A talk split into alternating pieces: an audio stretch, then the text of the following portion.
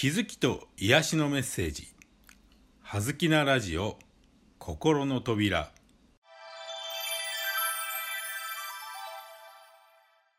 皆さんこんにちは。葉月光栄です。今日のテーマは無関心です。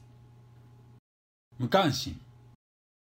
無関心を装うことであなたはその問題から逃げおおせるつもりでしょうか？私には関係ない。私にはどうしようもない。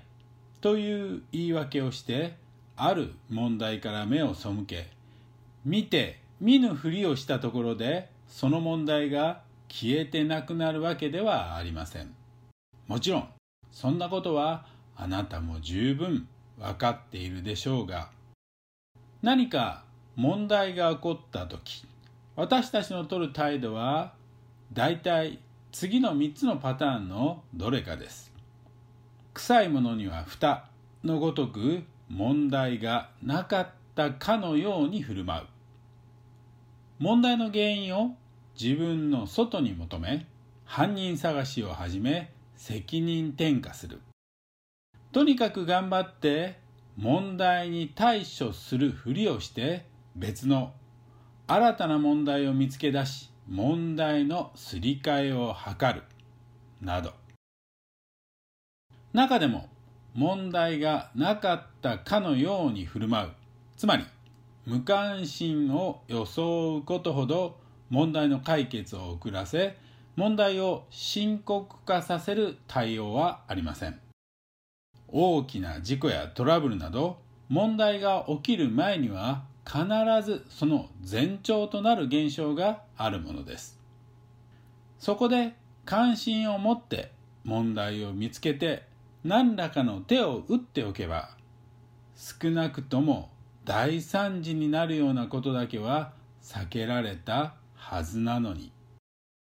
トラブルの前兆となるような一見小さな問題を無視して無関心を装うことが問題を大きく複雑なものにしてしまうことは誰も否定できないでしょう。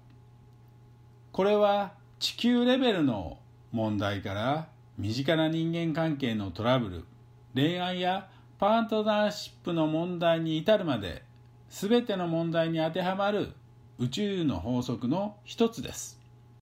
さあ、今日は無関心を装って今まで逃げてきた問題から目をそらさずしっかりと見つめてみましょう。ただし、すぐに問題の原因を究明しようとしたり、問題をすり替えたり、頑張って問題を解決しようと思わないでください。まずは、ただ関心を持ってその問題をしっかりと見るだけで良いのです。愛の反対は憎しみではなく無関心です。関心という愛の光が当たらないから無関心から問題が生まれてくるのです。そう。実は問題そのものではなく無関心を装うこと自体が問題の核なのです。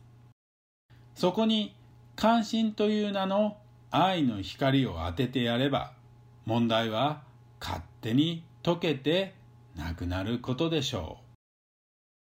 ありがとうございました。葉月光栄でした。